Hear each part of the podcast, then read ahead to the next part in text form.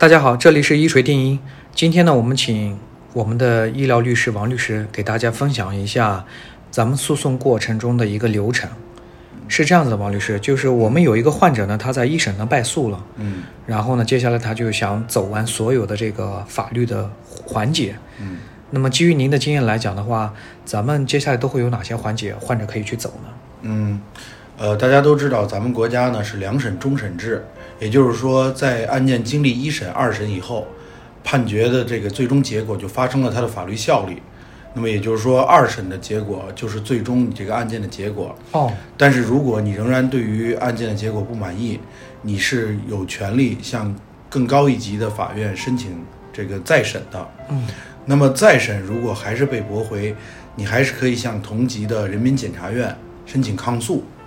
但如果说抗诉也仍然没有支持你的这个诉请，那么也就是说，这个法律程序基本上就到头了。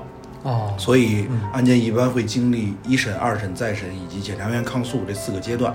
嗯那么这里面哪个环节是最重要的呢？就是咱们患者呢是最需要花很多时间精力去准备的。嗯，我觉得肯定还是一审，因为一审作为一个案件的初审阶段，它会对整个案件的事实啊以及相关的内容进行最全面的查明。那么呢，一审法院呢也会对于案件的这个结果，在之后有一个导向，因为我们都知道，二审法院的改判几率是比较低的，所以说把握好一审，也就把握好了整个案件最终的诉讼结果。